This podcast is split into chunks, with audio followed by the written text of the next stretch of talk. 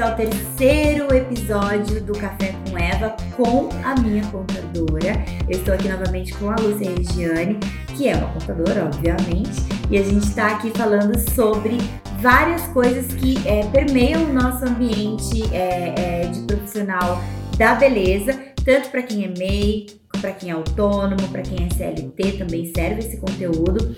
E caso você esteja chegando agora, eu recomendo que você pare, volte lá, assista o primeiro e o segundo episódios para você se inteirar melhor, porque a gente está fazendo esse vídeo em sequência com as principais dúvidas que vocês foram deixando nas nossas redes sociais. Tá bem? Então, seja bem-vinda novamente. Obrigada. Lúcia. Prazer estar aqui, adoro. Prazer é nosso, muito rico o conteúdo. E hoje a gente vai falar sobre Hoje nós vamos falar uma questão que você trouxe, que é uma pergunta que está acontecendo muito assim. Quais são as obrigações do seu MEI? Tá bom, é você MEI. Eu vou estar agora dentro de um, um outro empreendimento como MEI. O que eu tenho que fazer? Né? O que, que eu sou obrigada? Eu, o que, que eu posso ficar? Eu posso ficar à vontade nesse item? Posso ficar no outro? Então a gente listou algumas coisas para falar para você assim, ó, quais são as obrigações, quais são os deveres quais são os seus direitos e o que, que você pode e o que, que você não pode, porque é mito e verdade. Ótimo. Tá Eu acho que é bem pertinente mesmo. É, é, é muito assim, virei MEI. É. E agora? É. Ó, então assim, para começar, você virou MEI. Você abriu um MEI. Eu vou te falar duas coisas que antes ainda, se você precisa mesmo ter um computador ou não. É uma, eu vou falar isso porque é um problema que chega muito no escritório pra gente resolver, tá? Sim. Você foi lá e abriu sozinho o MEI. Você não precisa de um contador para abrir MEI, tá, gente? É muito fácil, muito é. simples. Eu fiz sozinha, porém. Então, só que aí, se você não fizer esses cadastros adequadamente, você pode estar, tá, como já aconteceu, ó, oh, já tem maquiadora, assim, já não, assim, é muito comum, jornalistas até, né? Podia falar que tem jornalista, não pode ser MEI, mas tem jornalista que não, tá? é, já chegaram várias profissões diferentes, assim. É que às vezes a pessoa não, ela não tá como jornalista, né? Ela tá como escreve artigos, serviços administrativos. E aí, essa pessoa não faz o cadastro e fica cobrando ISS dela, entendeu? Isso aconteceu comigo. É, isso, nossa, é um erro muito comum, porque o cadastro na prefeitura não é tão simplificado. O cadastro, pra você abrir o e-mail, pra abrir o CNPJ, também tá assim. Sim. É. Você tá no site, preenche meia dúzia de informações e, pá, você tem um CNPJ. Só que deixa eu te falar, quando você abriu, o, a parte da prefeitura ficava quase que automática, lembra? Para entrar e fazer o cadastro. Sim. Hoje em dia, também é bom, é importante vocês saberem disso. Hoje em dia, você abre o CCM não sai automaticamente.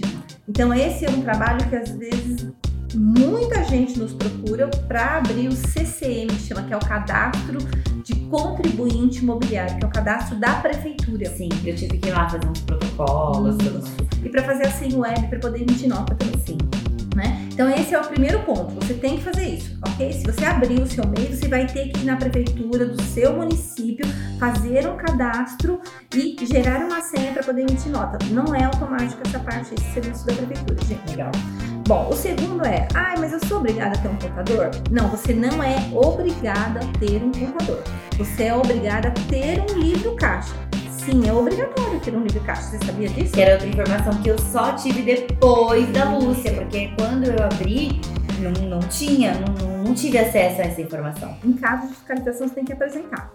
É comum ter fiscalização? Não, não é comum tá? Para casos de MEI, porque tem um volume muito grande, é muito comum que se houver alguma coisa que eles considerem inadequado, eles cancelam seu CNPJ, né?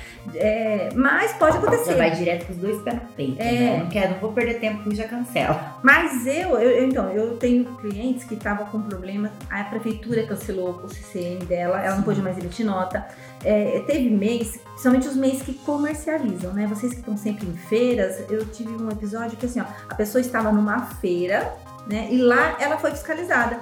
Ela era MEI e aí foi pedido por um fiscal numa feira as notas fiscais de compra dela e os comprovantes dela, o livro caixa dela. Meu Deus! Ela não tinha. Ela teve toda a mercadoria dela. Isso é fato real, gente. Não é história de contador, tá?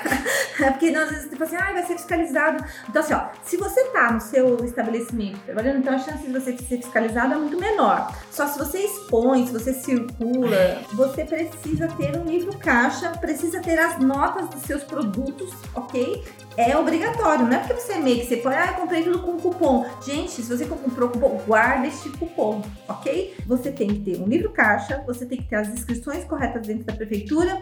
E, ah, Lúcia, por que, que alguns meses tem contador não sendo obrigado? Por três motivos muito justos. O primeiro, porque tem gente que não tem é, afinidade com esses assuntos e às vezes ela não quer fazer o livro caixa dela, entendeu? Às vezes ela não quer fazer as declarações anuais que são obrigatórias também. Que é um ponto que, nossa, tem muitas dúvidas. E a gente vai falar deles depois, né? E o seu empreendimento cresce um pouco, você contrata uma ajudante, você precisa registrar sim. E você vai ter que precisar de um contador para fazer o registro em carteira, ou mesmo se você contratar como MEI também, você precisa fazer os devidos pagamentos. Então, assim, ó, então as pessoas contratam um contador para MEI para quê? Para fazer a distribuição de lucros, né? No outro vídeo a gente fala isso, que você pode distribuir até 32% sem ser tributado desse valor. Que é aqueles tais 2.160, caso vocês estejam perdidos de onde a gente chegou nesses 32%. Tá? Isso. Então, a 32% é o valor que a lei permite. Aí, se você tem uma contabilidade provando que você lucrou um valor excedente, a contabilidade comprova isso e ninguém vai implicar com você. Empresa, é legítimo que a empresa tire os lucros dela. Então, se você tem todas as notas de entrada, todas as notas de saída e tem um lucro, o lucro é seu. Ele pode, você pode usar ele como você bem entender na pessoa física brusinha, batom, né? E aí, olha só, esse é o motivo, a contratação e para fazer os cadastros devidamente e entrega as obrigações. E assim, gente, ó, é bem, bem tranquilo isso que eu tô falando para vocês. Dá para fazer sozinho? Dá. Só que Dá. não é atividade do seu dia a dia. Cara, e aí eu posso, eu posso falar sobre isso, porque assim, ó, dá para fazer sozinha? Dá. Só que primeiro você vai ter que estudar o que você está fazendo. Porque, por exemplo, começa no erro básico do cadastro. Quando eu fiz o meu cadastro sozinha, eu estava pagando ISS que eu, na minha atividade, não precisava pagar. Esse é o primeiro ponto. Segundo, eu dou aula. Tem muita gente que me assiste que me dá, que dá aula também, que me pergunta, Eva, como é que eu faço para dar aula, não sei o quê. Quando a Lúcia é, começou a olhar a minha contabilidade, ela viu que uma das coisas que precisava ter no meu CNPJ, que a gente chama de KINAI, é... Código de atividade que é o código de atividade, em que eu dava aula, não estava lá. Então, assim, eu estava fazendo isso de forma irregular, né? E aí, se você vai prestar serviço, por exemplo, para um, uma universidade, ou de repente você vai dar aula numa grande escola, como aconteceu comigo, que eu tive que dar palestra, por exemplo, dentro do Senac em Porto Alegre, que eu precisava emitir uma nota fiscal para eles e meu KNAI não me permitia fazer isso porque estava errado o meu cadastro. E eles não aceitam que você vai dar uma nota de Depiladora? Depiladora, não. Cabeleireira? Não, ou não tem que ser de cursos, de treinamentos e tal. E muita gente aqui que me segue faz isso. Então, esses foi uh, os dois pontos que eu defendo a contratação logo no início da, da, da, dessa profissional. E o segundo é que, assim, todos esses controles você super consegue fazer sozinha. Porém, a gente já faz tanta coisa que a gente não tem tempo, principalmente agora que a gente está assumindo cada vez mais as atividades de marketing digital, de conversar com a nossa cliente, porque o nosso negócio ele está praticamente 90% dele no digital para que depois ele aconteça no presencial. Vocês sabem como é trabalhoso ficar escrevendo conteúdo, postando foto, Sim. arrumando não sei o que. Tudo isso já toma muito tempo. Então, passar essa função para alguém que faz com o pé nas costas é muito mais barato se você for olhar no final do mês, Sim, se comparar as horas que você tem que dedicar. Com certeza. Eu tenho um lema lá no meu negócio, tudo que tudo aquilo que eu posso usar de horas para o meu autoconhecimento, para o meu desenvolvimento, para atender melhor a minha cliente, eu passo todo o restante para pessoas que são mais competentes do que eu fazer. Eu não tenho interesse de ficar fazendo o que a Lúcia faz pelo meu negócio e o valor que eu pago, nossa, Compensa. Compensa. Então, porque quando a gente faz, a gente faz para. É a mesma coisa para vocês. Imagina eu resolver fazer depilação. Vou perder meu dia inteiro. Entendeu? Eu Fazendo pilha. Vou fazer mal feito, não vou conseguir fazer. É, vou me machucar, vou me queimar, vou estragar a unha que eu gastei uma grana para fazer, entendeu? E vai chegar lá com, com aquela virilha toda machucada querendo que eu conserte. Não, gente, Já para, acontece. Para, eu, eu pago a Eva, a Eva faz, ela me paga, eu faço a contabilidade. Cada um faz o que sabe, Exato. Eva.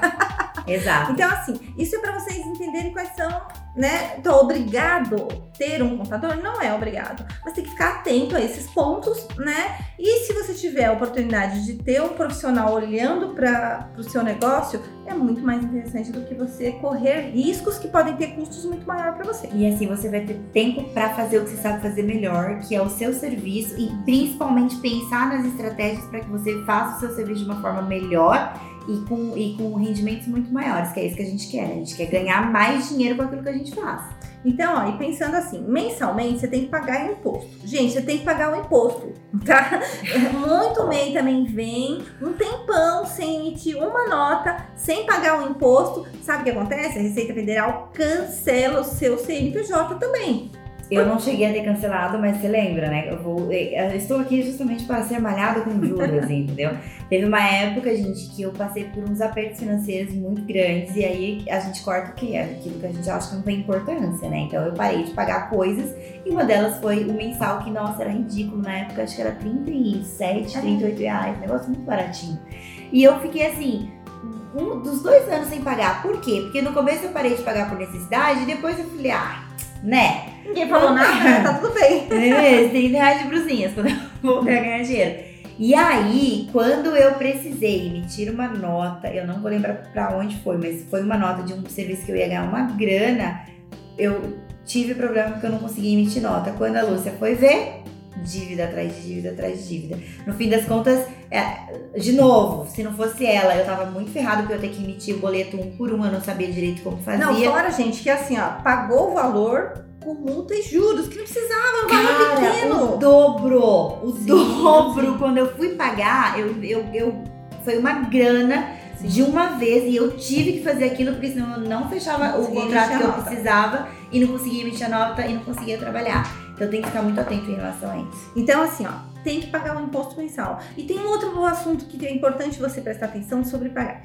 Uma coisa que é legal do MEI é que você tem o direito, você tem direito do afastamento por doença. Sabia? Se você paga o seu MEI em dia, direitinho, o INSS te permite um afastamento por motivo de doença. Imagina que você caiu e torceu o pé. Uhum. Imagina que você tá com uma gripe. Imagina, Imagina que você engravidou. Você engravidou, isso não é doença. Mas... Ah, tá, não, não, é que eu. É... brincando. É que eu, ia chegar na gravidez. Mas é, mas é isso mesmo. Você tem o direito do afastamento por gravidez. Gente, vocês já pararam pra pensar? Ó, eu já me deparei com diversas situações de profissionais que ganham bem como cabeleireiro, como manicure e não tem nenhum tipo de recolhimento. E aí, numa situação dessa de pé quebrado, isso é real, tá? O meu cabeleireiro passou por isso. Pé quebrado ou engravidar ou qualquer outra situação, Tem qualquer limite, que é uma coisa que a gente vive Muito tendo. Comum. Gente, você pode se afastar e receber este valor, ele é devido, ele é seu. Você pode dar entrada e ter afastamento por doença. Não é uma coisa legal, gente? Sim, é uma, é uma proteção, entendeu? É um seguro social, que é isso que o INSS é, o seguro social você garante a sua sobrevivência. Tudo bom, você não vai ganhar o mesmo que você ganha, você tá ganhando um salário mínimo, mas você garante, entendeu? Um mínimo para sua alimentação, um mínimo para o aluguel, para alguma coisa. Que é uma preocupação que quem é, que, que, que, nós temos, né? Porque assim, é, eu, eu recebo todos os dias, mas no dia que eu não trabalho, né? A gente sabe como é. Se eu não Sim. tenho nenhuma cliente hoje, não entra um real. E aí, como que você faz se, se de repente eu, eu tive pedra nos rins há dois meses? Sim. né? Que foi tranquilo, mas e se tivesse sido aquela pedra aqui, né? É. Então, assim, você precisa realmente. Precisa de uma cirurgia para tirar Nossa. as pedras. Desgraça Deus é. Não, então, mas olha, mantenha o seu meio dia. Porque. E se você mantém, você tem o direito. Se você pagar atrasado, você perde esse direito, gente. Se você pagar em atraso, você não tem o seguro social. Tá? Então é isso tem que pagar. Além de ser obrigatório, o imposto não tem por onde escapar. Recolhimento de previdência também é obrigatório, não tem por Sim. onde. Né? Tá incluído, gente, dessa taxa aí que é, é 50, 50 reais, eu acho, 50 e alguma coisa. Bom, dentro das suas obrigações ainda tem as entregas anuais de declaração de pessoa jurídica. Porque lembra que a gente falou lá no primeiro Era vídeo? Outra coisa que eu não sabia. Ó, quando a gente fez o primeiro vídeo, a gente disse meia empresa. É ok? E no MEI tem uma entrega de declaração de pessoa, de entrega de declaração de imposto de renda de pessoa jurídica, igualzinha que você tem que fazer da pessoa física, entendeu? Tem que fazer.